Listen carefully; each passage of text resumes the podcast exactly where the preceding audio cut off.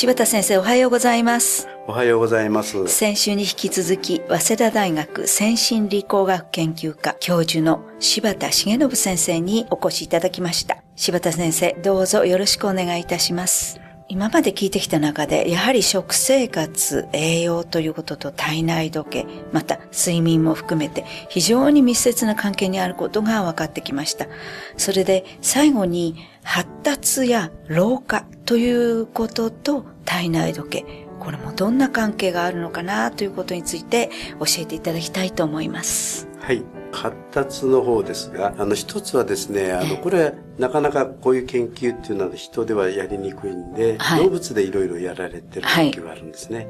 妊娠してるネズミがいますよね。はいで、母親。はい。で、母親の生活リズムをこう、狂わせるんですね、わざと。どうなるかっていうと、はい。普通は生まれる時間ってよく決まってるんですね。はい人でもそうですが、はいそれは体内時計のせいなんですけど、そういうのも狂ってくるし、はい低体重になりやすいとかね、いろんなことやっぱりあるんですね。ですので、生活リズムをきちんとした状況でいるということがやっぱり大事だろうということは分かってきてるんですね。今度は生まれて後ですね、はい。生まれてから離乳するまで、はいお母さんからお乳離れするまで、はいずっと明るいところで生活させたと。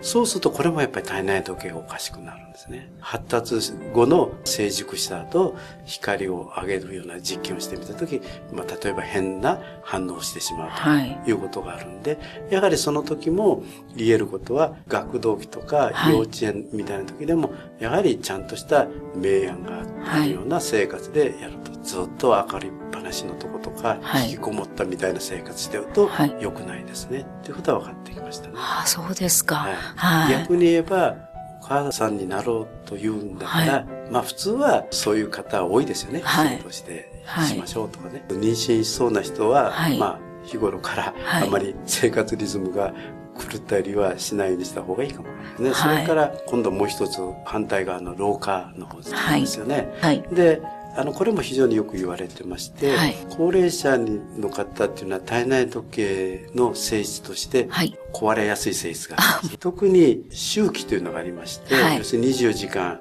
よりちょっと長い周期なんですが、これもいくつか研究があって、はい年を取っていくと少しこう短めになる。そして24時間に近づく。近づいてくる。うんそうすると、どうしても年を取ると、一日がこう早めな感じになるから、朝方っぽくなりやすくなる。はい。いわゆる夜更かし型じゃなくて、どちらかといえばはい朝起き型タイプにはいなりやすいだろう。はい。それから実際、体内時計の針もで朝朝方にないりやすい。はい。それからもう一つはメリハリ。今昼間も少しうとうとしやすくて、はい夜は夜でなかなかこう寝にくいみたいな。はいはいだから我々はよく言うのは、あの、お年寄りの方も、やはり昼間活発になるべく動きて、はいテレビとか見て、はい活動的じゃないと、はい体内時計がどうしてもはいメリハリがない,、リなくない形になりますので、意思的にはいしないといよいよメリハリがなくて、まあ、そのことが例えば不眠症になったりもしますからね。その体内時計をこう合わせる、光で合わせる話がありますね。はいその時にお年寄りの人の特徴として、海外旅行とか行ったら、はい現地の時間に合わせないといけませんよね。はいそれに時間がかかるんですね。はい。で、これはいくつか理由があって、一つはどうしても白内障になりやすい方いらっしゃいますね。で、別に白内障になってなくても、はい伝達物質とか、まあ、神経の働きの、はいから、どうしてもやっぱりちょっと弱めになって、はいはいなりにくいと。はいですから、お年寄りの人は、はい時差ボケしやすいんですね。で、我々面白い研究してまして、旅行会社の方と一緒にやってですね、お年寄りの方に、はい。ハワイに行く実験なんですよね。その時に3日前ぐらいから、はい。ハワイに行った時間に合わせて生活してもらうと、はいはい。そうすると実際行ってみて、それは睡眠をいろいろ調べるんですが、時差ボケが少なめだ。まあ、割とお年寄りの方っていうのは、あの、時間があったりしますので、はい。まあ、どっか行こうとされたら、はい。あらかじめもう気分だけは、現地の。現地に行ってですね。うん、ですから、現地がもっと朝早くから光がつけば、はい。朝早く起きるとか、で、現地が今から朝ごはんですよって言ったら、ちょっと早めでも食べるとかですね。逆に言えば、現地がもう夜遅い時間となれば、まあ、日本にいるんだけど、まああんまり食べないとかね。そういうことを工夫すれば、いいですね。はあ、もう本当にもう先生の話聞いてるともう際限なく楽しい話でずっとお聞きしていたいんですけれども11月12月と柴田先生に体内時計に関わることをお話しいただきましたが1月よりまた新たな先生をお越しいただいてお話を伺うことになると思います。皆さんどうぞお楽しみに。先生ありがとうございました。ありがとうございました。